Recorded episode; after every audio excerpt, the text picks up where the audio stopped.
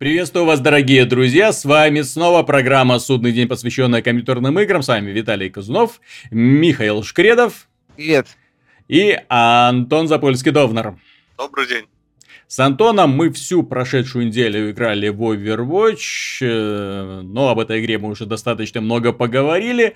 И я думаю, что у вас уже сформировалось о ней своеобразное представление. Blizzard недавно поделилась новостью о том, что в игру поиграло аж 7 миллионов человек э, сервис Team Spy, который не имеет, конечно, к Overwatch никакого отношения, тем не менее, э, э, данный сервис, администрация этого сервиса, судя по тому, насколько упала активность в Steam, уверяет нас о том, что только на PC продажи Overwatch составили около 3 миллионов копий, что является, ну, просто-таки поразительным результатом для игры по новой IP, прошу заметить, для чисто мультиплеерной игры по новой IP кстати.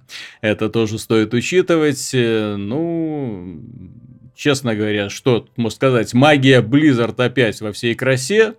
Качество превосходное, увлекательность потрясающая, и даже огромный период открытого, закрытого альфа и бета-тестов не помешал или даже подстегнул пользователей к тому, чтобы они э, как можно больше э, проводили в этой игре времени. Сразу после того, как бета-тест закончились, с нетерпением ждали начала продаж и пошли сразу его купили. Почему так? Антон, вот э, есть э, у тебя какое-то предположение, почему же людей так тянет в Overwatch, почему они с такой, э, с таки, таким желанием, с таким нетерпением, вот как мы с тобой торчали там целыми днями, э, практически не досыпая. У меня вся неделька это из недосыпа состоит, потому что вот когда собирается хорошая партия, начинается игра, то только солнышко поднимающееся за окном, да, напоминает, что пора бы уже и поспать. Рабочий день все-таки уже начался. Или начнется через пару часов уже. А, ну, вообще, на самом деле, есть такая штука Overwatch, которую я заметил практически сразу. Ну, Blizzard, несмотря на то, что студия не славится, скажем так, инновациями, а любит, э, скажем так, множество идей компилировать и правильно использовать, но, с другой стороны, есть одна немаловажная особенность, что Overwatch это очень современная игра именно по современным тенденциям. То есть сейчас в популярности в какой-то есть мобы, где используются способности супер, там ультимейты, важна командная работа, а не э, какой-то там соло скилл твой личный. Вот. Mm-hmm. И Blizzard, они вот нашли какую-то именно середину, не, не знаю, нашли как правильно совместить эти два, казалось бы, не сильно похожих жанра. Один как управляется как стратегия, по сути, второй, а второй это шутер от первого лица. И вот а, у них получилось, действительно получилось, причем настолько же получилось увлекательно играть, именно настолько же увлекательно получается именно в команде играть, там, что, собственно, остановиться невозможно. Все это привлекает, все, каждый матч не похож на другой. И все это, по сути, пришло ну, из-за грамотного совмещения вот этих двух жанров. И за это, как бы, Blizzard, э, ну, они сделали это практически идеально, судя по про то, как народ это принял, то да. Потому что моба это там моба это такой жанр, который э, как бы популярность э, приходит исключительно из-за народной любви, скажем так. То есть, если люди играют, то значит игра удалась, потому что есть куча представителей этого жанра, которые умирают в забвении, хотя сделаны они и неплохо. То есть они не то чтобы некачественные. То есть здесь главное угодить толпе, и Blizzard это удалось. Не знаю, каким образом. Вряд ли, честно говоря, на это повлияла стилистика, честно говоря. Хотя, ты знаешь, ну, ничего мое себе. мнение повлияло. Э, ну, журналист я известный виду, для Джим меня Стерлинг. она точно не повлияла, потому что ну, ну, стилистика приятная. Для, для тебя. Безусловно. Вот. А вот э, тут все же стилистика, конечно, бета-тест был достаточно продолжительный, и много людей в него играло. И все же игра, учитывая, что она не сильно изменилась с бета-теста, честно говоря, касательно именно механики игры, то из, изначально игру сделали они очень хорошо, потому что Blizzard любит, скажем так, патчить свои игры. Mm-hmm. Очень так э, просто отрезать куски, менять их, а после бета-теста, по сути, ничего не поменялось. Герои остались такими же, ничего не менялось, то есть изначально игра была сбалансирована максимально. Поэтому, да, вот она стала, собственно, новой популярной игрой от Blizzard. Еще По одной. стилистики. Э, Джим Стерлинг э, хорошо заметил, что сейчас уже э, закончилась эпоха серых милитари-шутеров, которые изо всех сил пытались заставить воспринимать себя серьезно. Что сейчас активно продвигает, ну, популярна мода на такие забавные, необычные игры с такими яркими образами, вот, э, показа показушными такими забавными персонажами, вот, или какой-то такой вот яркой брутальностью, как в том же Думе последнем. Вот. Тут Blizzard тоже очень э, метко попала. Опять же, еще один момент, что он у себя отмечал, и я согласен, а, почему, собственно, и порно с Overwatch очень популярно. Оно не популярно, потому что это порно. Оно популярно, потому что это в Overwatch офигительные герои. Каждый герой там ну, по-своему запоминающийся, интересный, необычный. Даже этот вот э, Ри, Грим Риппер, вот, э, мрачный такой персонаж, он тоже такой забав, забавно сделан. Там солдат этот, Soldier 76, кажется, его зовут. Да-да-да, Soldier 76. Вот да, даже он круто сделан, даже он забавный по-своему, интересный. У него, э, ты смотришь, ну, некая, как это сказать, персоналити, как, какой-то вот черты характера или какие-то особенности видны уже на уровне рисовки. То есть эти персонажи, они запоминаются, и Э, как бы порно про Overwatch это следствие хорошо созданных, интересных персонажей, просто на уровне именно арта, на уровне каких-то базовых визуальных составляющих. То есть забавное дело, Overwatch нет компании, а персонажи многие уже становятся популярны. Ты знаешь... То есть, там э, нет сюжетной части, там нет какой-то такой э, вот этого вот мясистого а, ну, объяснения сложных построений. Но все равно, потому что такого персонажа прикольно косплеить. Вот, э, как тот же, кстати, Стеглинг отметил.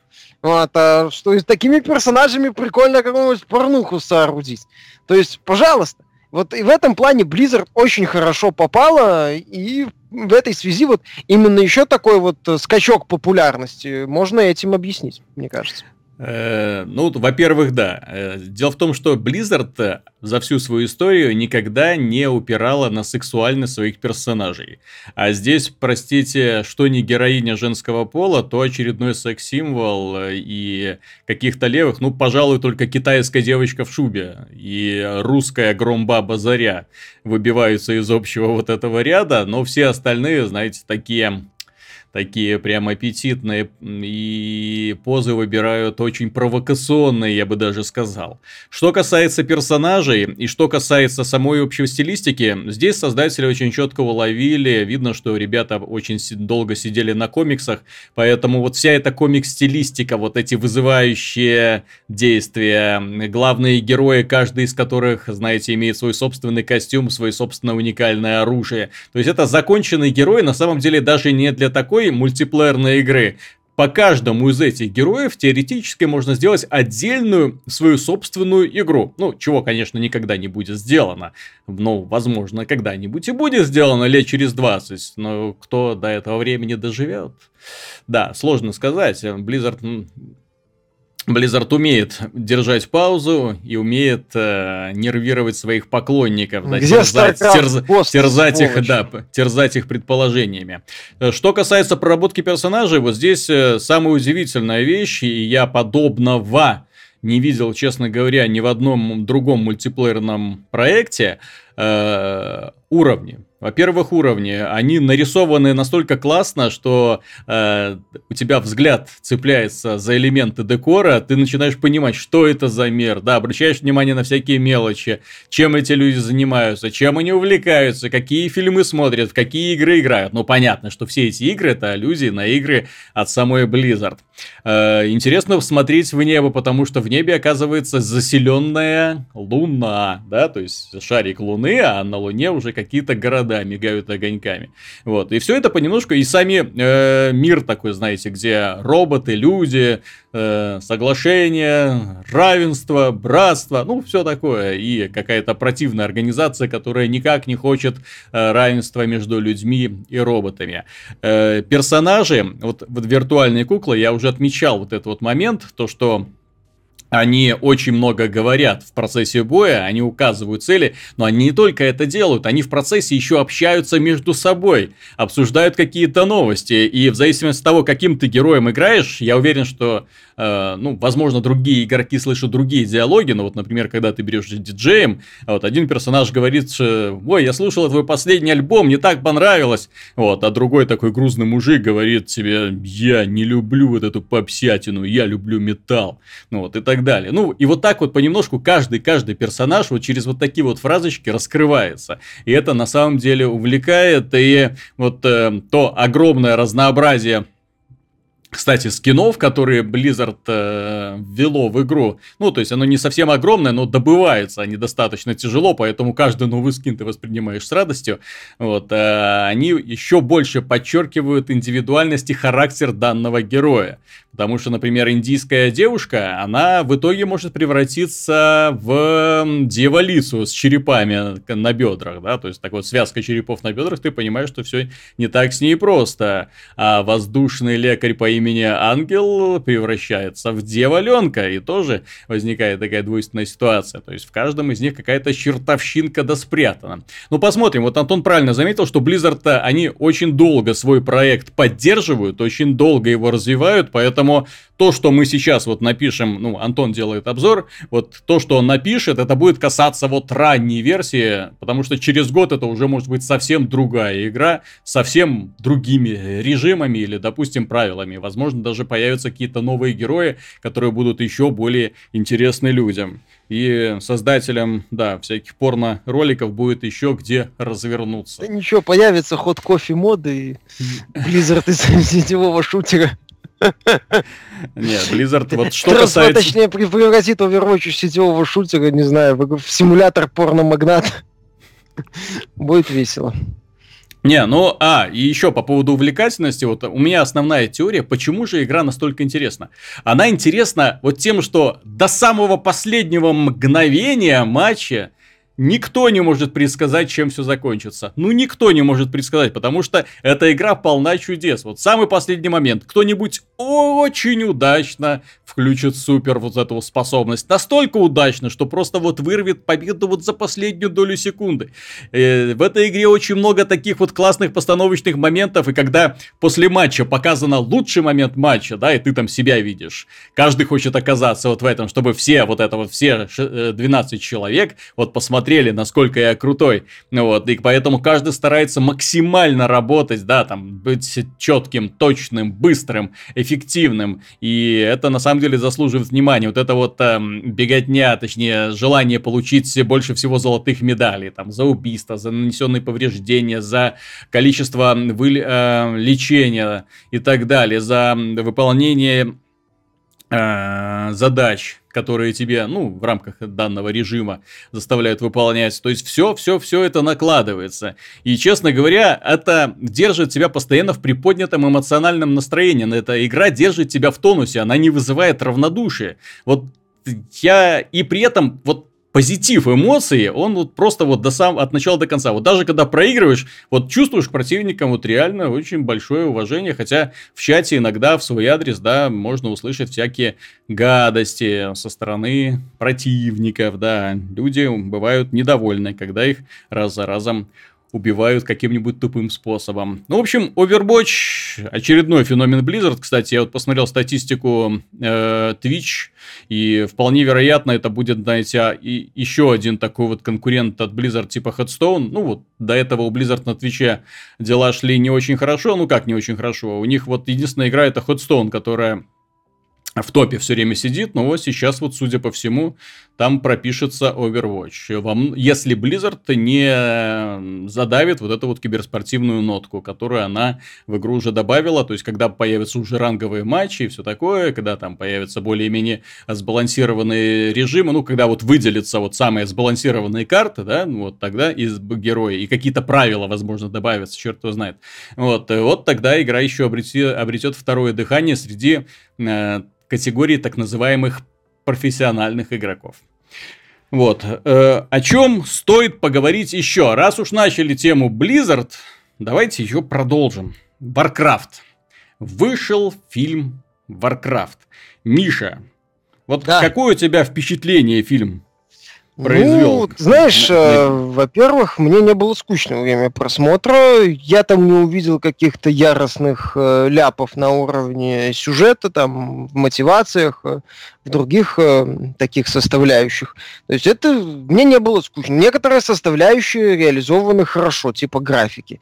Некоторые составляющие, типа вот силы удара молота морков, вообще вот вся вселенная, стилистика, локальные сражения сделаны просто охренительно, без вопросов. Угу. Вот. Массовые баталии уже, с моей точки зрения, не очень. Вот. Но потом, когда вот после во время просмотра скучно не было, многие составляющие понравились, но потом, когда я начал пытаться понять, что мне показали, как-то я начал понимать критиков, в общем-то. Ну, я, я понимаю, почему у этого фильма невысокие оценки, скажем так. Вот, э, проблем у него достаточно. В общем-то, я, наверное, выскажу такую популярную мысль, что фильм э, порезан. Причем порезан под корень. Ему ощутимо не хватает где-то часа времени. Чтобы вот было как «Властелин колец», э, три часа с нормальным представлением вселенной, нормальным представлением героев, э, большим рассказом о многих ключевых персонажей, вот, чтобы с ними хоть как-то, ну, их драма, их история хоть как-то работала. Потому что здесь э, великолепно сделан тот момент, что персонажей валят только в путь. Угу. Вот, но ты просто как-то так, ну окей, хорошо, убили. Вот, вроде прикольно. По-варкрафтовски так. А, тот же этот э, хранитель, как его звали, Медив, кажется. Медив, да. Он, кстати, проблема. Я после просмотра фильма э, начал запоминать персонажей. Когда вышел после кинотеатра, я их плохо помнил, имена. Потом мне было, мне стало интересно, я полез в Википедию, вот, прочитал там еще дополнительные кучу историй про этих героев, и только тогда я на, на, вспомнил, как их зовут, оказывается. Начал вспоминать, начал как-то выстраивать у себя вот эту вот э, общую картину, потому что фильм э, очень скомканный, видно, что по-живому резали, сокращали, и в результате получилось в целом не очень. Вот. Но я повторюсь, мне во время просмотра не было скучно. Если бы Данкан Джонс сделал, я так понимаю, все, как он хотел, там уже в интернете появилась информация, что многие, ну, какие сцены вырезали, достаточно, достаточно интересные сцены и по предыстории, и по рассказам, э, ну и по историям некоторых ключевых персонажей. Э, видно, что хорошо, вроде э, расширенное издание будет на 40 минут продолжительней. Вот, потому что многие составляющие, в том числе важные, авторы сделали отлично. Наверное, главная проблема по Warcraft, с моей точки зрения, что непонятно, что будет дальше. То есть будущее всей серии франшизы, с моей точки зрения, достаточно туманно. То есть мы имеем, да, у фильма неплохие отзывы, будут смешанные, с моей точки зрения, потому что не всем фильм по объективным причинам понравится. Э, с разгромной критикой. Э, нету четкого... То есть не было, э, как вот берут, например, Гарри Поттер. Там есть 8 книг. Угу. И говорят, мы снимаем Гарри Поттера. То есть мы снимаем, я уже не помню, сколько их там, 8, по-моему, книг. Я не знаю, я не читал Гарри Поттера, ни одной книги, ни одного фильма не смотрел. Поправьте, если я ошибаюсь. Вот, то есть, столько-то книг. Мы их снимаем. Или там, не знаю, заканчивая теми же голодными играми, или там дивергентом. То есть, все понятно. Есть столько-то книг, мы по ним снимаем. Вот здесь как бы мы сняли фильм, один фильм, по сути, по компании за людей с первой части. То есть это даже не финал Первой войны. Вот, э, если Википедия не ошибается. Я по лору Варкрафта не очень.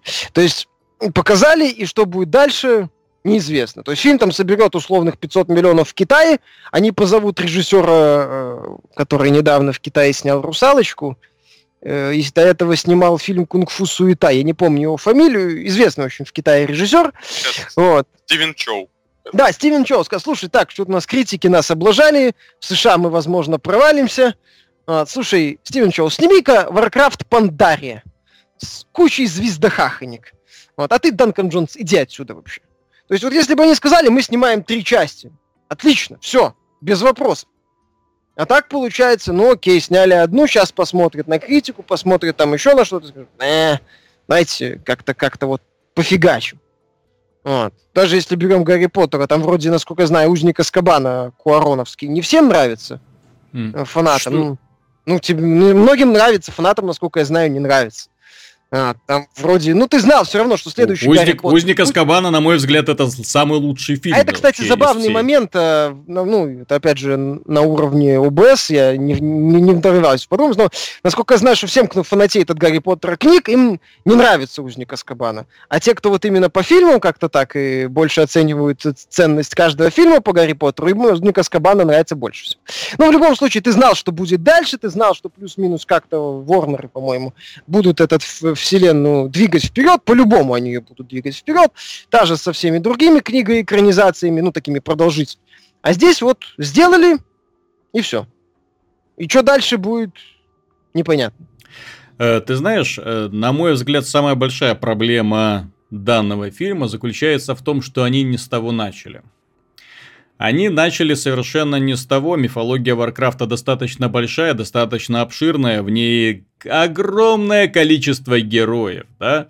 Вот. Но начинать с первого Варкрафта, с того самого первого Варкрафта, который уже никто, в общем-то, и не помнит, никто не знает, история которого люди узнают уже по Википедии, реально, а не потому, что люди играли, господи, я уже не помню даже в каком году там оно вышло, в 94-м, по-моему. Ну, вот, то есть достаточно древняя игра, вот, э, и э, воссоздавать ее на большом экране это не прикольно. Прикольно было бы воссоздать историю третьего Варкрафта, историю Артаса, историю вот этого страшного человека, который уходил светлым доблестным юношей э, паладином в поля, вот, и вернулся проклятием для своей земли. Вот эта история бы цепляла. Это было бы, знаете, так э, жестко в стиле темного мрачного фэнтези.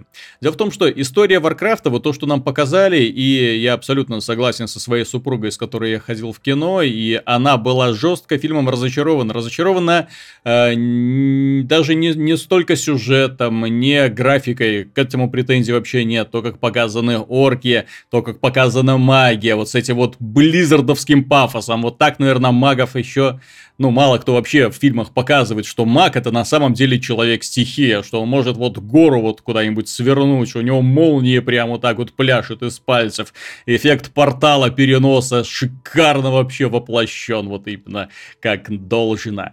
Э, к стилистике Варкрафта, к фильму у меня претензий вообще нет, потому что я сидел, я просто подвывал от восторга, когда они показывали вот знаковые места, знаковые именно по игре World of Warcraft, вот эти все эти города, вот эти леса э, волшебные, Мурлок там мелькнул один раз в кадре, это тоже было достаточно миленько. И при этом они ставили камеру так вот примерно, как ты видишь вот эти вот города и леса, э, когда летишь на Грифоне, или на нетопы, нетопыре, э, и вот приближаешься, тудum, тудум, тудум, так, ё-моё, это же оно, это оно.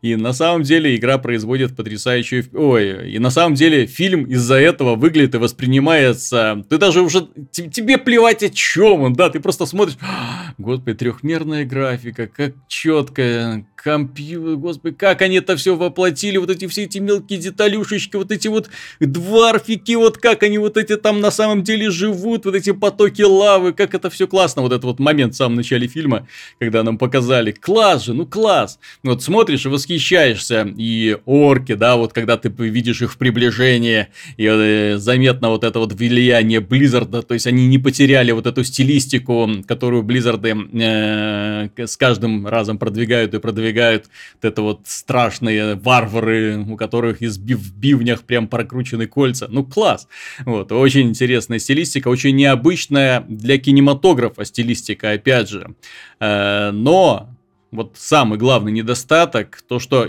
история обрывается не просто на самом интересном месте. У тебя четко складывается впечатление, что ты посмотрел эпилог. Ой, не эпилог, а начало. Начало. Вот просто вот тебя вот вступление, введение вот так вот дали посмотреть. Введение. Орки пришли в Азерот. И дальше что? И вот на этом вот и дальше что все обрывается. То есть оно показано классно, вот эти сражения орков, э, сражения с этим демонами, вот эти люди, э, интриги какие-то подковерные, да, складывается впечатление, что все это так скомкано, быстро, не совсем понятны иногда переходы между сценами, да, то есть герои, они то здесь, то там, то здесь, то там, ну, благо в этой игре есть телепорты, поэтому это как-то можно объяснить, да? Вот, но тем не менее, то есть Хотелось бы чуть больше связанного повествования, но даже связанное повествование не исправило бы этот эффект, то что вот оно все обрывается на самом интересном месте. На самом деле, и хочется увидеть продолжение, а будет ли продолжение, никому неизвестно, потому что прокат фильма, ну, достаточно странный, то есть неизвестно, он окупится, не окупится, что будет дальше, смогут ли его развить и вообще, вот на мой взгляд, э, по Варкрафту учитывая, насколько это большая мифология, насколько в, в этом э, здесь много героев, насколько с разных сторон эта история обычно подается, учитывая количество разных рас и количество героев с каждой расы. То есть для этого нужно было создавать сериал, уже не поскупиться, заключить контракт с теми же самыми HBO, да, делать его, возможно, не таким дорогим, как этот в итоге получился фильм, да, то есть не столько компьютерных эффектов, получилось бы э, не так эффектно, но, по крайней мере, история бы была видна. А вот э, дело в том, что вот истории нам как раз и не дают насытиться. Зачем-то ввели этих дурацких эльфов еще раз замечаю, у мифология э, Варкрафта и стиль Варкрафта, он очень нетипичен для кинематографа, особенно для фэнтезийного кинематографа. Люди знают Гарри Поттера, да, люди знают Властелина колец, то есть это, э, знаете, такой вот сред... А, ну и, естественно, Игру престолов, то есть это э, фэнтези, э, средневековое фэнтези, то есть именно фэнтези, в которых, ну, более-менее все традиционно, но есть немножечко мифических существ и чуть-чуть магии. А здесь вот все пропитано магией. И вот тебе вот бац, показывают э, на заседании совета парней со светящимися глазами. Еще да, да, вишенкой на торте, бац. И что это? Кто это? Откуда они? А черт их знает. Ну, есть и есть. Вот они немножко вот с этим делом перегрузили. Вот именно эффектами. Э, не, не эффектами в смысле, а... Затравками. Тем, что... Мо... Да, тем, что можно было и не показывать. Я хочу сказать, что по поводу третьего Варкрафта, почему нельзя сделать историю Артеса, ну тогда э, э, студию, кто делал фильм, и режиссера просто закидали помидорами, потому что история Артеса это такая э, немножко ну, переделанная история Властелина колец, только где кольцо победило в итоге героя главного, который стал новым властелином черным. С ним это бы работало. Но я бы, ты знаешь, как... Э, может, я сейчас говорю как просто человек, не фанатеющий от Варкрафта, я это повторяю, но которому очень нравится линия Артеса из Варкрафта 3. Но если бы мне просто показали вот в современной стилистике и современными деньгами и сиджаем вот эту сцену возвращения Артеса, мне бы хватило. Нор- полноценную нормальную историю, возможно. Ну, вот Артеса вот, ну, не, не, не полностью завершенную, но вот хотя бы вот этот вот финал, когда он возвращается в королевство и убивает отца. Не, ну, ну это было бы слишком на самом интересном, как говорится, закончилось бы, потому что компания-то заканчивается за людей как раз-то и на самом интересном в третьем Варкрафте. То есть ну, круто. героем. Да.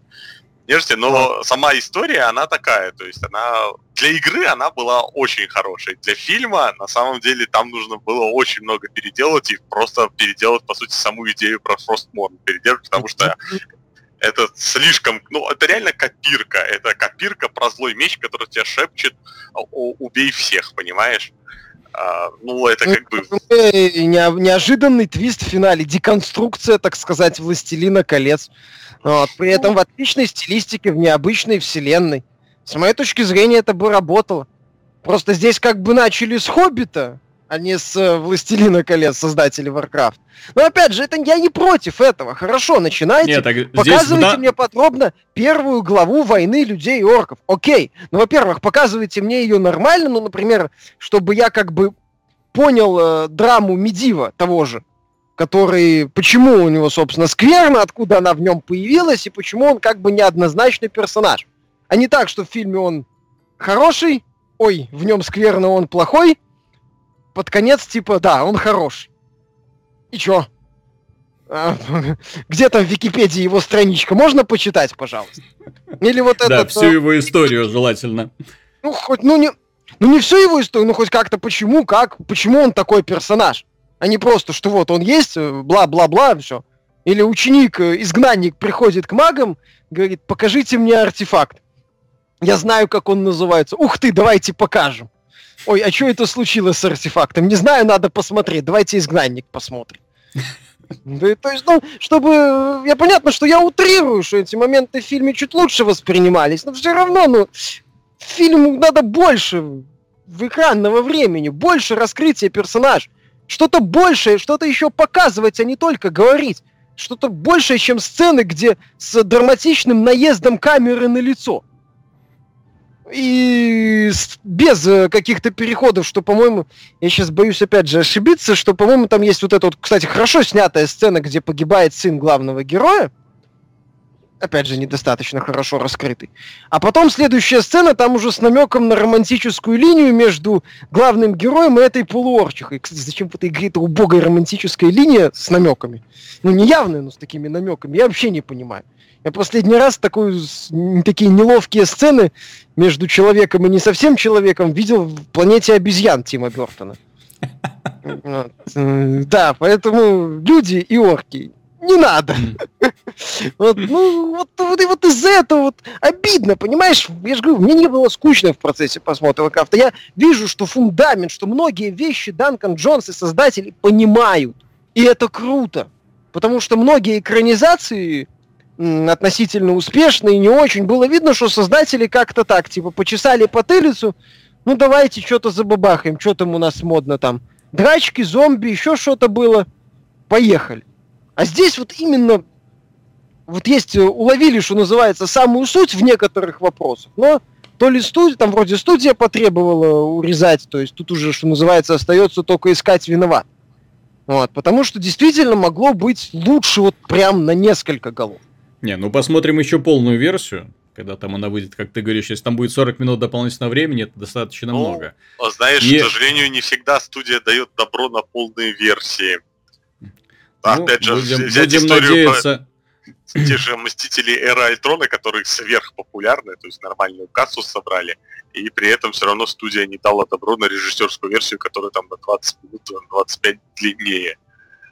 Вот а не будет и все, сказали как этот э, Соколиный а... глаз с женой встретился. Недостаточно в фильме внимания этой офигенной составляющей усилий. Вот такие про Тора рассказ. Куда он делся, ну, там Вот, да, там вот эта линия, кстати, ну это явный переход на Тор Рагнарёк. А по поводу этих вообще сам, самый засранец это Скорсезе который не выпускает режиссерки, хотя «Волк с Уолл-стрит» изначально был снят на НЦ-17. Я, на самом деле, очень жду полную версию Варкрафта, потому что многие составляющие понравились. Да, Знаешь, да, истории персонажей будет отличное вступление. Вот мое впечатление от фильма, оно будет зависеть ровно от одного. Будет ли продолжение? Если они анонсируют Warcraft 2, я скажу, окей, первая часть отлично. Просто потому что, ну, как вступление, хорошо, то есть нам показано, вот, орки приходят в мир, и вот начинается главное противостояние, волна, война людей и орков. Это интересно. Э, но если вот все закончится провалом, то это будет глубочайшее разочарование именно потому, что, блин, такое потенциал, вот такая возможность. И я на самом деле э, могу утверждать, что Warcraft это, наверное, лучший фильм по компьютерной игре, для, созданный для фанатов компьютерной игре. Нет, даже не для тех людей, которые не знакомы с ней. Вот самое важное стоит отметить. Он создан не для тех, кто не знает об этой вселенной. Он создан именно для фанатов. И в нем огромное количество фан-сервиса. Вот такого количества фан-сервиса я в жизни не видел. Вот когда ты вот просто смотришь, не отрываясь на экран, и не можешь поверить, что все это это воплотили, вот все это нарисовали, все это сделали, все это классно. Вот, но все будет зависеть от того, дадут добро на производство второй части или нет. Очень хочется увидеть развитие, очень хочется увидеть, как Трал подрастает.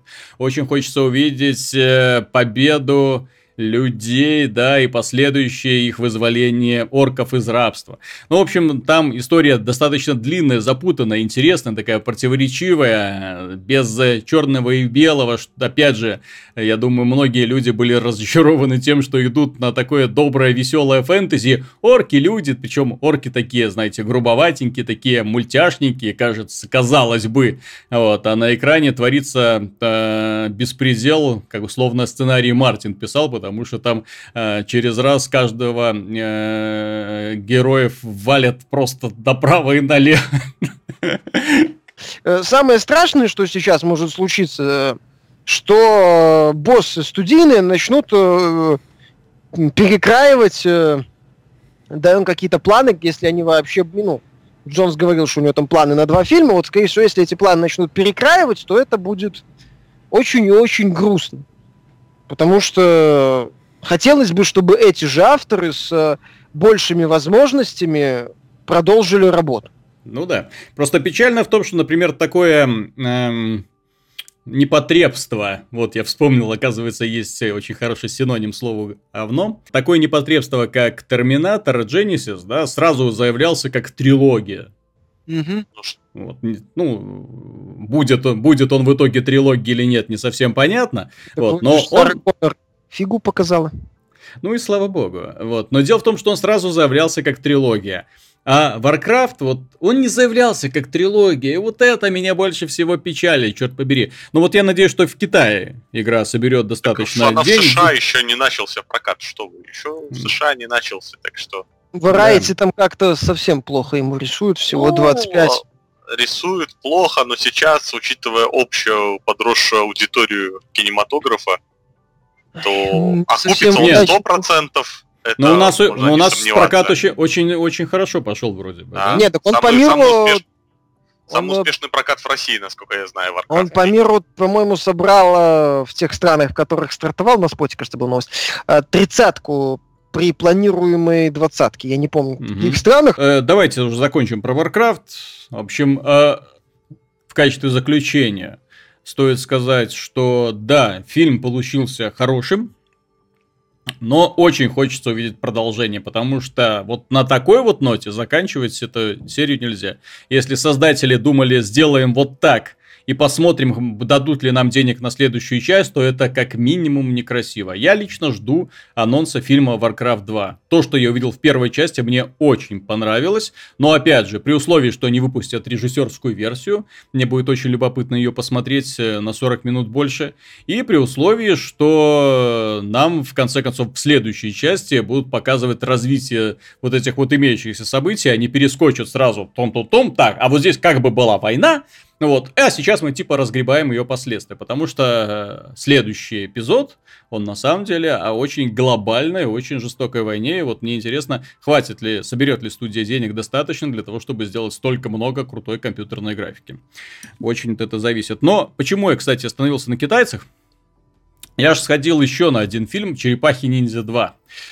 А, что меня удивило, спонсорами этого фильма выступили две китайские компании – то есть я такой, опаньки. То есть уже, уже не американцы, мол, доминируют на рынке, да, а уже китайцы дают американцам деньги для того, чтобы те сняли фильм про черепашек-ниндзя. Вот, ну, так вот интересно получилось. Э, никому не советую идти на этот фильм, даже тем, кому понравилась первая часть. Я лично отношусь к категории людей, которые первую часть посмотрели с довольно-таки большим интересом. Многие сцены там понравились, особенно боевые сцены. Во второй части они испортили все. Вот все эффектные моменты, которые вы видели в трейлере, это все эффектные моменты в фильме. Вот у меня даже такое ощущение, что некоторых персонажей вводили только для того, чтобы их показать в трейлере. Потому что вот этот э, хоккеист в маске ровно на одну сцену. Вот ровно на эту сцену, где он бегает в маске. Все. То есть его больше, ну как, он будет там еще мелькать, но уже не решать.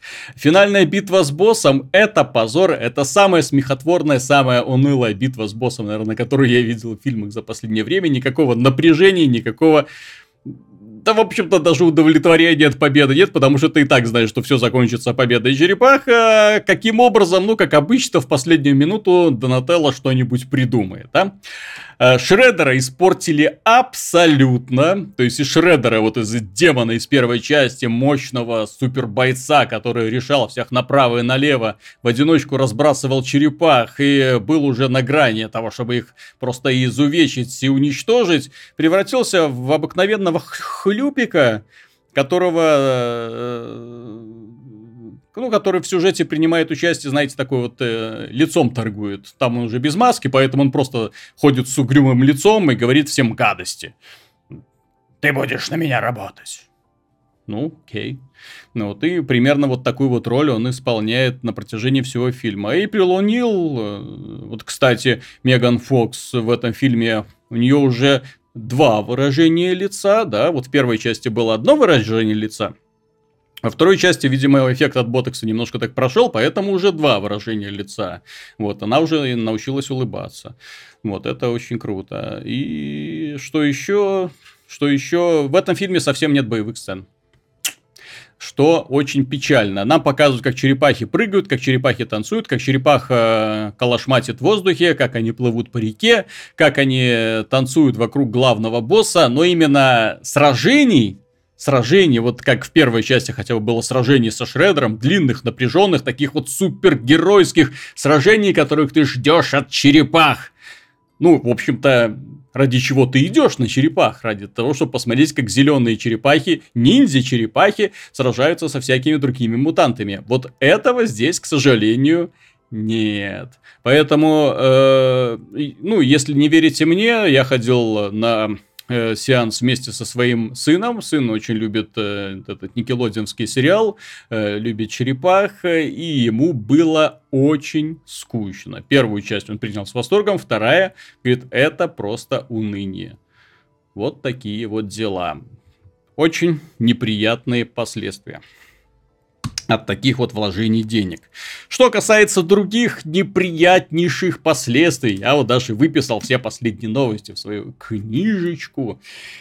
Так вот, знаете, была такая студия Ready Dawn, которая сделала шутер The Oda 1886. Печально известный шутер, который мы раскатали, которому поставили очень... Э, оставили плохие отзывы, критиковали по полной программе, но он отличался довольно-таки неплохой графикой, постановкой сцен, ну, по крайней мере, да, детализацией неплохой, поэтому приобрел каких-никаких поклонников. Вот, но из-за плохих продаж и э, товарищи оказались на улице, грубо говоря, Sony отказалась с ними дальше сотрудничать. Э, будущее сериала The Order зависло в пустоте. Но те сказали, студия Ready Dawn сказала, что мы работаем над новым проектом, мультиплатформенным проектом, скоро ждите подробностей. И вот подробности не заставили себя ждать. Они анонсировали мультиплеерный боевичок Deformers – Мультиплеерный боевичок, мультяшный, яркий, про карапузиков, которые пытаются друг друга спихнуть с платформы. То, что люди были разочарованы, словами не передать. Вот среди фанатов э, The Order было жут- жутчайшее разочарование, потому что люди ждали какой-нибудь очередной кинематографичный боевик, а в итоге получили вот это. Но вот у нас есть товарищ Acid Core, который любит The Order 1086, и у него такой надрывный комментарий был, ну вот просто невозможно не процессировать. Поздравляю всех критиков Орден 1886, вы своего добились. То есть это мы, мы виноваты в том, мы виноваты в том, что студия Radio Dawn сделала какашку в первый раз, и теперь никто с ней не хочет иметь дело, и теперь они вынуждены делать э, всякую, всякую фигню для загружаемого сектора. Всякие формы из известной субстанции лепить. Да. Да. Ну, вообще, конечно, у этого, я, я девиз у этой игры, ну, поскольку там, типа, участвуют в разные формы, вот эти персонажи, они называются формс. Вот. Надо было это самое девиз у игры конников из говна лепить. Я, я считаю, можно было сделать. Ну, выглядит оно, конечно, местами забавно. А, ребята пытаются, возможно, попасть в тренд, э, типа нет. там, не знаю, словно... Это, это, это я не знаю, куда они пытаются попасть, ну, нет, нет, куда они пытаются попасть, они уже туда попали, в общем. Это самое... Они туда уже попали, причем в самую десяточку, я бы сказал, пальцем. Ну, странное решение, на самом деле. Очень странные.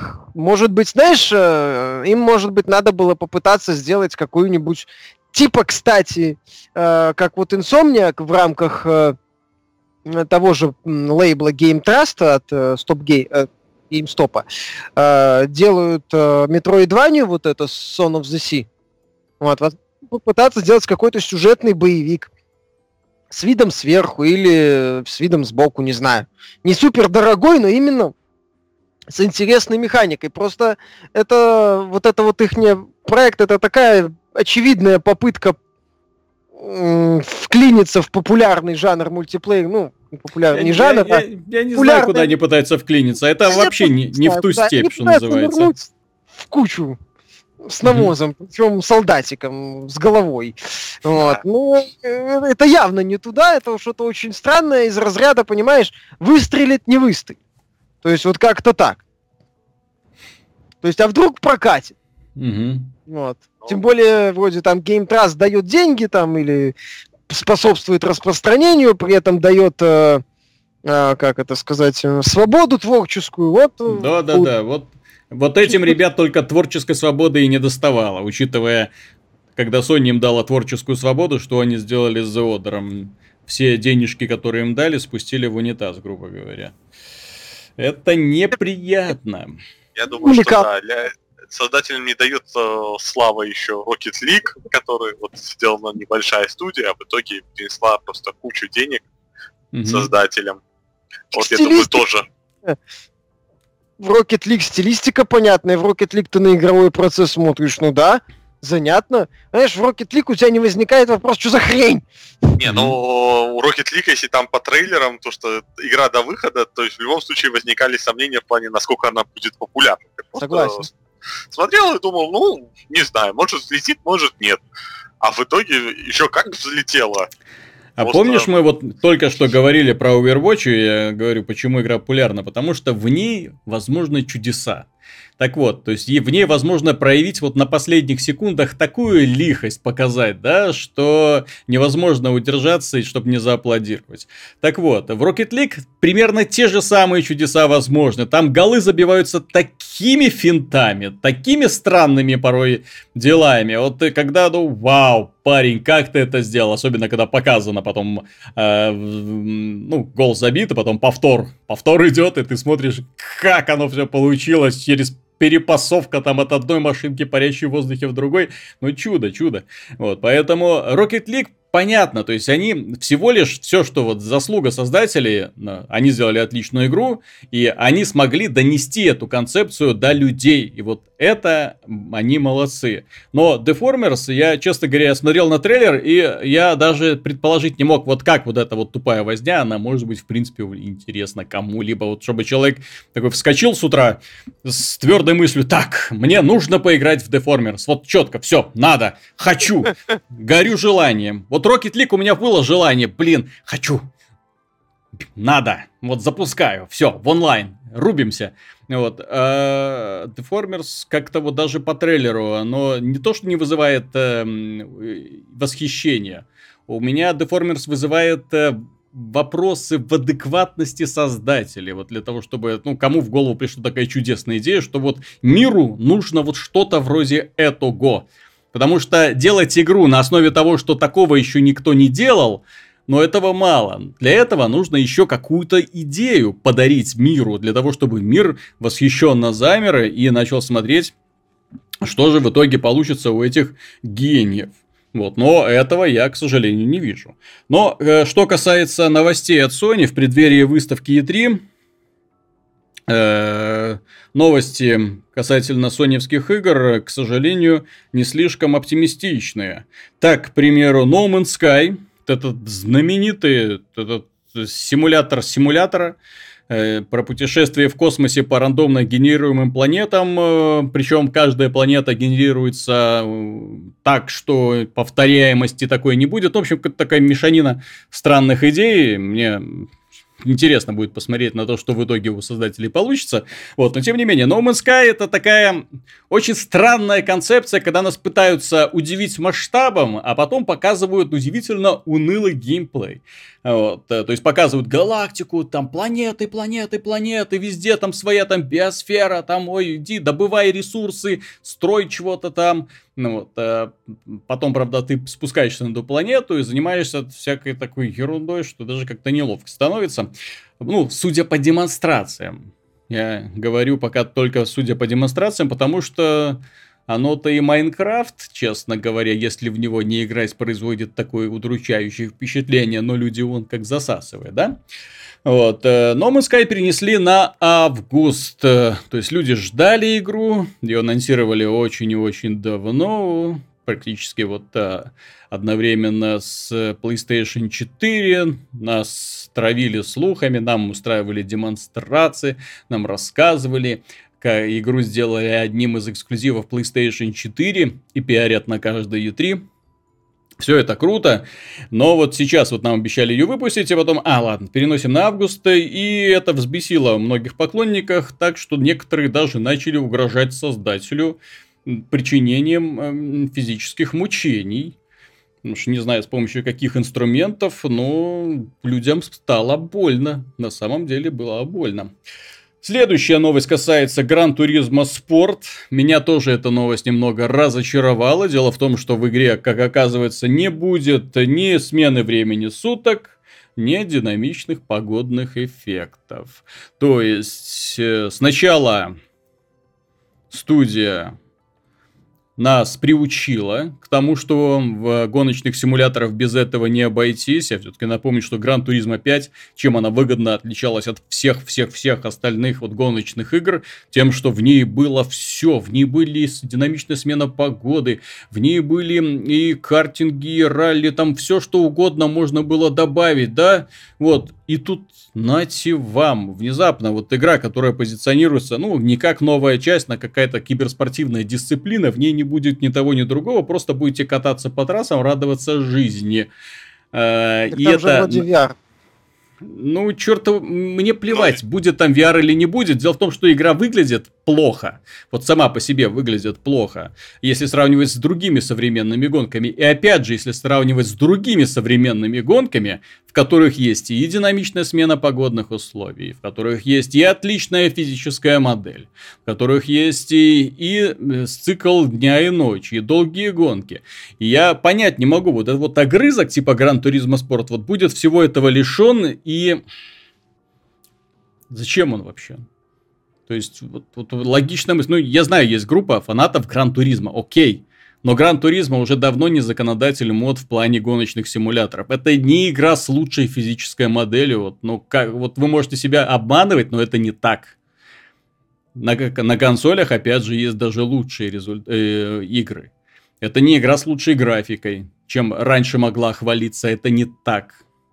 То есть чем, чем ей сейчас брать? На самой PlayStation 4 есть Drive Club. Игра с удивительной графикой на самом деле, с передовой, которой аналогов тоже нету. И вот будет выходить сейчас Gran Turismo Sport, Кому он нужен, кому он будет интересен. Я все-таки напомню, что Gran Turismo 6, мягко говоря, успеха не снискала. Понимаешь, Gran Turismo Sport, судя по всему, создается как э, элемент продвижения PlayStation VR, ну, от, отсюда, в общем-то, все ограничения техно- технические. Не стал бы оценивать Gran Turismo Sport как некий такой вот промежуточный, э, промежуточное звено, некой Gran Turismo 6,5. Мое мнение, это скорее логично было бы Gran Turismo VR с вот некоторыми фишками Gran Turismo в виде реалистичной э, модели поведения машин, вот этой вот FIA, лицензии FIA и других э, знакомых составляющих, но без вот этих техно... ну, некоторых накруток, которые, увы, под VR Sony под VR не может, что называется, в, формате VR. Как-то так. Поэтому ну, отсюда... Как-то так. Ну да, как-то так получается, что мы получаем какую-то такую Потому, проект. А, а тут у нас была новость о том, что генеральный директор Take-Two считает, что устройства VR слишком дорогие, требуют много места. Таким образом, он вообще сомневается в успехе подобных устройств и том, что они вообще могут куда-нибудь взлететь. Вот. Поэтому делать игры, заточенные под VR, когда еще непонятно, что будет с этой технологией. Не, ну, судя по Gran Turismo Sports, это видно, что такой, знаете, огрызок, который создается быстро, лишь бы что-то было на платформе, потому что больше нечего показывать. А мне а, кажется Если... еще, что Sony как бы решила из всех своих франшиз а, такие, что у нас есть, чтобы продвинуть VR хорошо. Ну, Mm-hmm. По сути, из, из всего, что у них есть, только, наверное, Гран Туризма и подходит как, наверное, самое идеальное, потому что графику можно всегда подрезать чуть-чуть, uh-huh. стабильности добиться, и, в принципе, есть фанаты, плюс а, жанр достаточно, скажем так, конкурентов у него мало, то есть игр немного в целом, и каких-то свои продажи он найдет. безусловно. Причем еще прикрыты знаменитым именем. Ну да, ну для, для, скажем, аудитории PlayStation VR, ну вполне может быть, потому что и если отталкиваться от этого тезиса, то для них, особенно когда устройство только-только поступит в продажу, чем больше игр, тем лучше. А здесь, тем более, какие-никакие гонки, ну, вдобавок к этому, тем более не просто какие-никакие, это мультиплеерные гонки, а, то есть игра ориентирована на мультиплеер, соответственно, будет очень интересно гонять с людьми. Ну, с людьми всегда интереснее. Плюс будет еще какой-то э, этот меха, э, э, боевые мехи на аренах сражаться друг с другом. Ну, Sony так пытается таким образом быстро-быстро вот эту нишу забить. Ну, посмотрим, что у них получится. Интересной новостью поделился создатель The Last Guardian. Фумито Уэда сказал, что Last Guardian планировали сделать очень быстро, в сжатые сроки, потому что, видите ли, их предыдущие игры, э, очень Shadow of the Colossus и Ico э, слишком долго затягивались разработка, но что-то пошло не так в очередной раз, и вот уже 9 лет они разрабатывают The Last Guardian, причем были очень недовольны тем, что игру пришлось портировать на PlayStation 4, потому что это еще больше затянуло сроки разработки. Да, они да, делали... Да, да, так бы они выпустили ее на PS3 три года назад. Да, да, да. Они анонсировали этот The Last Guardian, и мы ждали на PlayStation 3, ждали. Вот сейчас уже PlayStation 4 уже достигла где-то середины цикла. Подождем еще немного, и вполне возможно, уже на PlayStation 5 мы наконец-то увидим The Last Guardian. Ну, а если мы увидим все-таки на PlayStation 4, то уверен, что на PlayStation 5 нам придется ждать ремастера с HD-текстурами, потому что то, что нам показано в, современных демонстрациях, ну да, то есть видно, что это такой пастген, на который по-быстрому натянули каких-то световых эффектов, чтобы он, ну, не производил столь удручающие впечатления. Сейчас же на платформе выходит очень много классных технологичных игр. Вот сейчас после Думов всяких, после Uncharted, хочется увидеть что-то более-менее вменяемое с технологической точки зрения. Справедливости ради, Shadow of Colossus, он хоть и там ставил на колени PlayStation 2, там ну, там на тот момент было крутое освещение, насколько я помню. Но он больше стилистикой. Но он больше стилистикой, опять же, лично Нет, меня там, цеплял. Плюс, опять же, атмосфера, то есть, ну, то есть, да. Shadow of the Colossus был мир, в который это был мир полон тайн, хоть он был и пустой, по сути. Ребята, да. я напомню вам, какие характеристики у PlayStation 2 были. И вот в, этот, в эти вот ничтожные характеристики люди запихнули огромный открытый мир, в эти ничтожные характеристики они запихнули потрясающую анимацию, кстати. Анимацию э, человека, который лазит по разным объектам, цепляется за них, да, его шатает туда-сюда, когда эти колоссы двигаются, да, то есть он э, взбирается по ним, они двигаются, его колбасит. В общем, это, ну, на самом деле был технический прорыв вот для того времени, плюс вот освещение, что справедливо заметил Миша.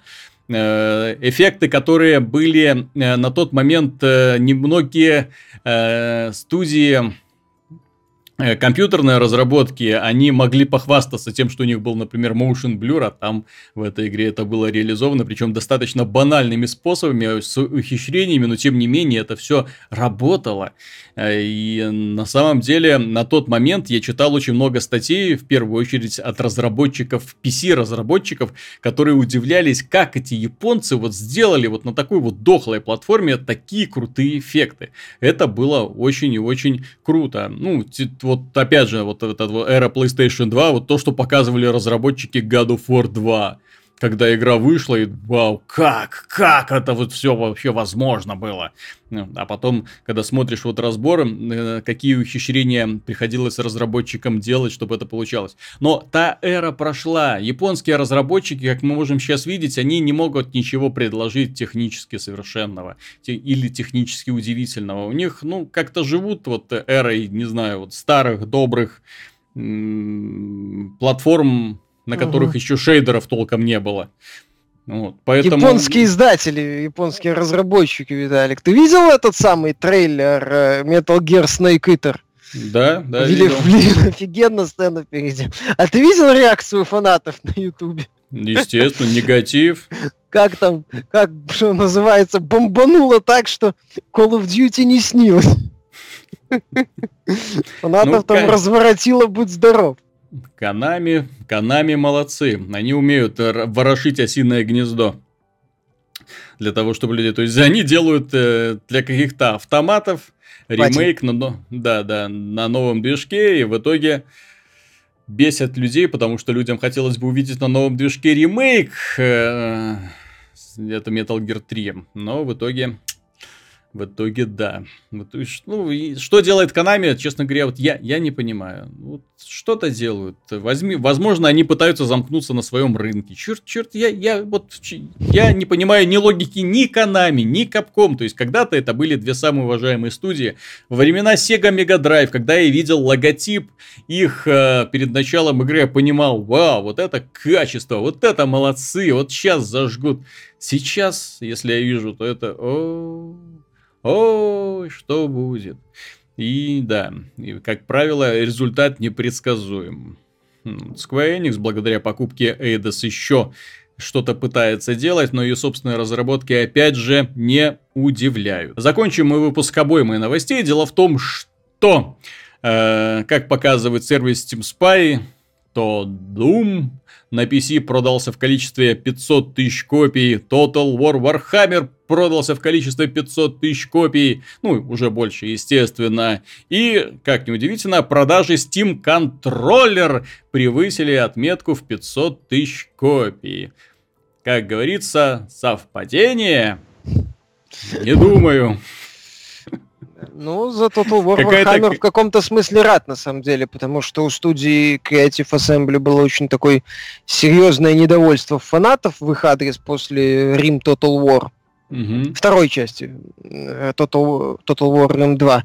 Потом они кое-как э, исправили многие вещи в Attila, и сейчас вот ус- успе то, что их новый проект стал достаточно успешным, ну, по крайней мере, на старте, если они решат вроде проблемы с серверами там есть, и какие-то другие мелкие проблемы технического плана, если они с ними разберутся, ну, я буду... Лично я, хотя вот и не, не мой жанр совершенно, но я буду рад, что крупные такие Мгм. большие, скажем так, с точки зрения контента, масштабные стратегии, кое, ну, живы и в целом развиваются. Это хорошо. Больше всего, знаете, что впечатлило? Э, В комментариях очень большая была странная даже, на мой взгляд, реакция по поводу продаж Дума. Мол, 500 тысяч копий на платформе, ну, Steam, сколько там, 124 миллиона зарегистрированных пользователей. Ха-ха-ха, это провал, 500 тысяч копий. Э, Я все-таки хочу напомнить, что Steam это является платформой достаточно, где живут люди достаточно избалованные. Избалованные в первую очередь распродажами. Люди, которые знают, что будет скоро летняя распродажа. Люди, которые знают, что будет впереди осенняя распродажа. Люди, которые никуда не торопятся, им и так есть во что играть. Тем более, это платформа, которая создана в первую очередь для людей, которые любят онлайновый мультиплеер. Поэтому продажи Дума будут постоянно увеличиваться. Это не совсем консольный рынок, где, знаете, такой вот взрывные продажи. То есть игра выходит, бдж, вот, волна расходится, и где-то через месяц все успокаивается, и дальше все это теряется. Doom обладает э, удивительным эффектом. Дело в том, что это на самом деле очень крутой шутер, на самом деле очень красивый шутер, э, с более чем позитивной реакцией поклонников, более чем позитивной, поэтому многие люди ставят галочку «хочу», и спокойненько ждут более удобных предложений. Потому что на самом деле, вот чем Doom, к сожалению, похвастаться не может, так это хорошим мультиплеером. То есть это многие люди, опять же, понимают, что это игра формата, ну, купил ради сингла. И не все готовы отдавать полную стоимость ради а, чистого сингла. Стоит это отметить. Как я уже говорил, э, почему сейчас делается так мало игр, э, рассчитанных на одиночное прохождение, то есть сюжетных игр с последовательным набором уровней. Не игр в открытом мире, где иди куда хочешь, занимайся чем хочешь. Ну, вот таких как раз полно. Вот. А именно игр, где пользователь проходит вот от точки А до точки Б, смотрит финальные титры, все, игра закончена, дальше можешь повторить на более высоком уровне сложности. Все. Точка. Ну вот, потому что э, людям, избалованным мультиплеером на данный момент, э, очень сложно вообще, достаточно, очень сложно их увлечь игровым процессом в одиночной игре. Мало какая одиночная игра может предложить такой же темп такую же сложность, бросить такой же вызов, как делают те же самые мультиплеерные шутеры. Думу, кстати, это удается. Это одна из немногих игр, где напряжение в процессе одиночного прохождения, вот эти лихорадочные быстрые сражения на аренах, вот создатели очень четко поняли, как это нужно делать для того, чтобы заинтересовать современное поколение э, игроков в онлайновые боевики. То есть э, каждая арена это, скажем, соревнование с ботами, причем каждый раз боты усиливаются, усиливаются, усиливаются, усиливаются, но и главный герой тоже его мощь понемногу растет. Поэтому м, эта игра обречена на хорошие продажи в перспективе. Вот будут всякие скидки, распродажи, там эти акции и так далее, и она будет продаваться, продаваться и продаваться. Это уже своего рода классика шутерного жанра. Почему? Потому что больше так никто, к сожалению, не делает. Сейчас вообще выходит очень мало шутеров. Их практически нет. А Doom это в первую очередь шутер, причем очень классный. Да, есть проблемы определенные, но проблемы на самом деле небольшие, которые, на которые легко закрываешь глаза. И вот то, что сделала id Software, они вернули веру в то, что жанр шутеров, жанр, где нужно э, и метко стрелять по противникам, и э, следить за тем, что происходит на арене, и запоминать местонахождение аптечек и брони. И если какие-то бонусы, то тоже нужно знать, где они находятся разбираться в хитросплетениях уровня лабиринта. То есть вот это вот все, вот это вот комплекс, комплекс знаний, вот он на самом деле необходим для победы, и при этом сложность игры достаточно высока для того, чтобы э, постоянно тебя держать в тонусе и не слишком ну, там, кстати, вот единственная проблема это плохо расставленные контрольные точки, поэтому, да, в случае поражения иногда приходится довольно долго бежать. Но это так, это, это уже наименьшая из проблем. Вот, поэтому 500 тысяч, на самом деле, это очень хорошие продажи, тем более для игры, которая выходит в такой вот достаточно бедный период. Doom 3-то продался более 3 миллиона. Ну, став возможно. самой успешной игрой, опять же, это на уровне воспоминаний. Угу. То есть, с учетом того, что на PC на старте продался 500, это неплохо при прочих равных. Опять же, Не, мы ну... говорим, Doom это же перерождение серии при неоднозначной предыдущей части. То есть э, то, что у такой игры был хороший старт в целом, это показатель того, что вот эта часть уже, возможно, больше, больше аудитории понравилась. И чуть лучше стартовал. Во-первых, очень большой перерыв был, в принципе, между думами. Ты понимаешь, э, э, сколько людей играло в первый дум, второй дум, третий дум, и вот сейчас выходит этот. То есть, очень много людей играло только в третий дум перед тем, как э, покупать четвертый. И вот в этом самая большая проблема. Очень мало людей помнит вот этот вот адреналиновый драйв, вот это вот сумасшествие, э, наваливающиеся на тебя орды монстров, мощь потрясающую двустволки, э, открывающиеся переборки, из-за которых вываливают лавины демонов, и вот этот кайф, который ты испытываешь, разнося их в пух и прах вот этот вот элемент, э, он уже почти забыт, и поэтому мне кажется, что люди, которые вот среди первых пошли и купили, это именно те люди, которые помнят вот первые два Дума, которые по роликам, по демонстрациям увидели, да, это то, да, да, это то самое.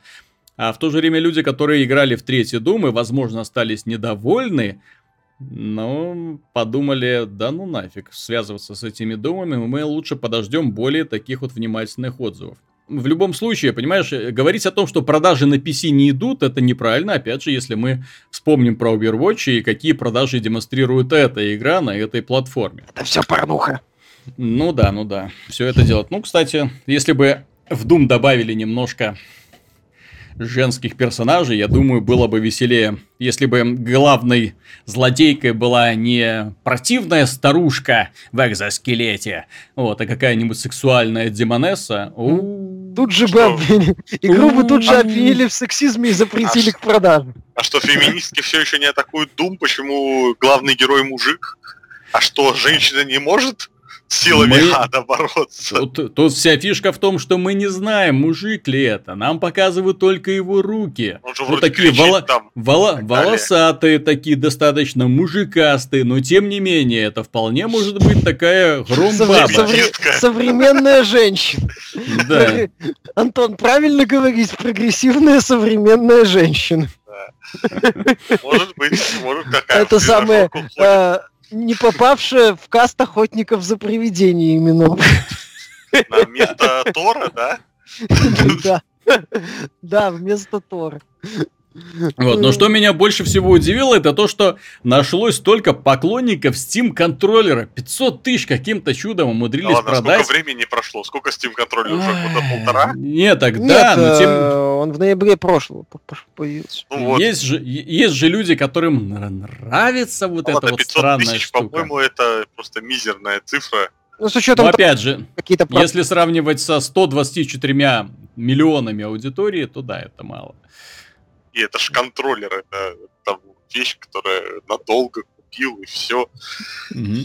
В общем, да, Steam контроллер это Да, я его- никому не нужны новые эти все свистелки, когда старые прекрасно работают. в руках не держал, я как-то не собираюсь его покупать. Ну, Вот, ты знаешь, Зачем, когда учитыв- уже есть, контроль то, есть, что хорошо работает. Учитывая, что Valve уже заявил о том, что работает над улучшениями Steam контроллера и ждет фидбэка, чтобы сделать э, Steam контроллер еще лучше. Ты знаешь, у меня такое большое подозрение, что скоро мы увидим Steam контроллер 2, дополненные, улучшенные и чуть более, созданные из чуть более дорогих материалов, э, чем вот эта вот самая первая заготовочка, которая итоге явно с была так- аналогами будет, и привычные Ну. формы вообще будет похож на обычный А контроллер. Называться Steam Shock. Стишок. Steam Shock 1. Да. Будет производиться совместно с Razer. Не, ну, какое-никакое достижение. Некоторым пользователям даже нравится. Они говорят, да, там нужно неделю где-то привыкать, месяц где-то привыкать. Ну, где-то через полгодика уже все путем, все путем, да, уже привык. Не, я скажу следующее. Привыкнуть можно к чему угодно. Люди вон даже на телефонах умудряются играть в шутеры. Я вот смотрю на это с большими глазами, потому что вот когда ты видишь, ну, вот это вот э, управление, да, не, и, и сам пробовал, но это настолько через задницу реализовано, настолько некомфортно, что как-то, ну, не тянет даже вот спробовать, да. Хочется нормальный геймпад с нормальными стиками. Ну, посмотрим. Может быть, о них на самом деле дойдет э, прогресс, такие внезапно вспомнит, что черт побери, можно же сделать не сенсорные площадки, можно же взять стики. Какая отличная идея. Так, ну, на этом, наверное, мы уже и будем заканчивать, да? Так, все обсудили, все обсудили. На этом, дорогие друзья, все. Если вы хотите узнать в подробностях, что собой представляет The Witcher 3 Wild Hunt, э, дополнение Blood and Wine, добро пожаловать на наш сайт, где лежит полный подробный обзор этого удивительного дополнения. Написал его Михаил Шкредов и был в полнейшем восторге от того, что он увидел. На самом деле, эффектная заключительная глава По поводу Геральта. Главы, ты знаешь, пару моментов только отмечу. Так вот, для себя. Я вот э, провел в этом дополнении около 25 часов. Мгм. И в целом мне все очень понравилось, все хорошо, и задания, и сюжеты, и куча секретов. Но это дополнение, достаточно, которое продается по демократичной цене. Вот, я Мгм. просто пару сравнений приведу. Например, в игре Reason 2 Dark Waters, Мгм. пройдя значительную часть э, всяких там заданий, но не найдя все секреты, я провел 25 часов. В Мгм. игре Reason 3 Titan Lords э, я провел э, 29 часов. Вот. Это две вроде как полноценные ролевые игры. Вот. А Blood and Wine это дополнение. Просто дополнение, да. Да, просто Мгм. дополнение. С кучей важных изменений. Поэтому понятно, что тем, кому нравится вечер, вопрос, надо ли брать дополнение, не стоит. Мгм. А Вот. тут люди спрашивают в комментариях уже, это игра года? Опять игра года? Еще одна игра года? Да вы задолбали. Но это же все-таки уже дополнение, плюс со знакомой механикой. Да. Ну, особых каких-то таких кардинальных механик. Я на самом деле счастлив, что этот год, ну, наконец-то более-менее разродился, что в первые полугодие вышло столько шикарных игр. Здесь на самом деле радоваться нужно, что уже есть из чего выбирать. Отличная стратегия, отличный мультиплеерный боевик, отличный шутер, отличная э, приключенческий боевик в том числе. И вот, наконец, да, дополнение для одной из лучших ролевых игр, поэтому ждем, что будем дальше, что будет дальше. Mirror's Edge Catalyst на носу, E3 опять же на носу, но E3 еще Первые пресс-конференции начнутся 12 июня и 13 июня и 14 июня еще там что-то будем. В общем, будем смотреть, будем следить, будем комментировать, само собой. В общем, на этом все. С вами был Виталий Казунов, Михаил Шкредов а. и Антон Запольский Довнар, который долго и упорно готовит обзор Overwatch, но у него случилась неприятность. На самом интересном месте сгорел монитор. Да все верно. Но уже все отремонтировано, все, все, все работает. Опять можно порнуху по Overwatch смотреть? Нет. А Надо играть. Зачем смотреть? Ну, Миша, а, от, а откуда нам еще узнать, настоящие отношения между героями. Откуда нам узнать, как они на самом деле себя ведут в непринужденной обстановке, когда... Между матчами. Между матчами. Чем им еще заниматься? Ну, это... Вот на самом деле, если подумать, чем заниматься супергероем вдали от таких геройских дел? Ну, если не этим, действительно. Тестостерона-то в крови, ой-ой-ой, сколько. Ну, по крайней мере, у мужикастой части вот этих всех э, киберниндзя, супермутантов, гиперобезьян обезьян и прочих удивительных созданий. Ну, да, все. Да, да. Ну да. А да, девушки свет. там такие, что палец им в рот не клади, да. Совсем.